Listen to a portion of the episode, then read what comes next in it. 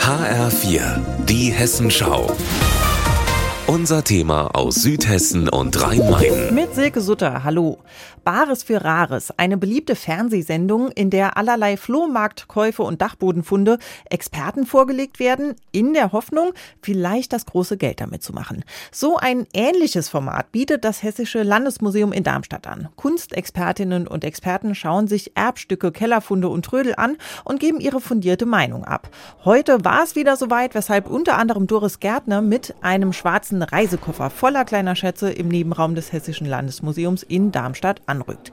Die 76-Jährige ist leidenschaftliche Sammlerin. Ihre Wohnung ist voll, trennen kann sich Doris Gärtner nur schlecht. Es gibt zu jedem Stück eine Geschichte, eine eigene Geschichte.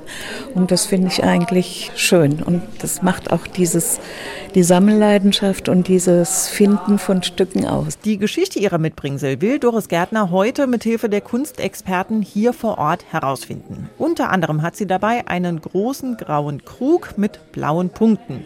Den schaut sich Kunstleiter Dr. Wolfgang Glüber gemeinsam mit Doris Gärtner genauer an. Da ist ein Zeichen drauf, mhm. wo das herkommt. Mhm.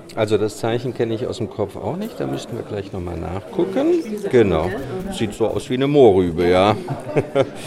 Ist eine Künstlerkeramik, also ich würde jetzt erstmal nicht auf eine auf eine Fabrik tippen oder sowas. Die Einschätzungen der Kunstexperten am Hessischen Landesmuseum in Darmstadt sind sehr gefragt. Dreimal im Jahr können Interessenten ihre Schätze vorbeibringen, maximal fünf Stück, nur nach vorheriger Anmeldung und die Warteliste ist lang.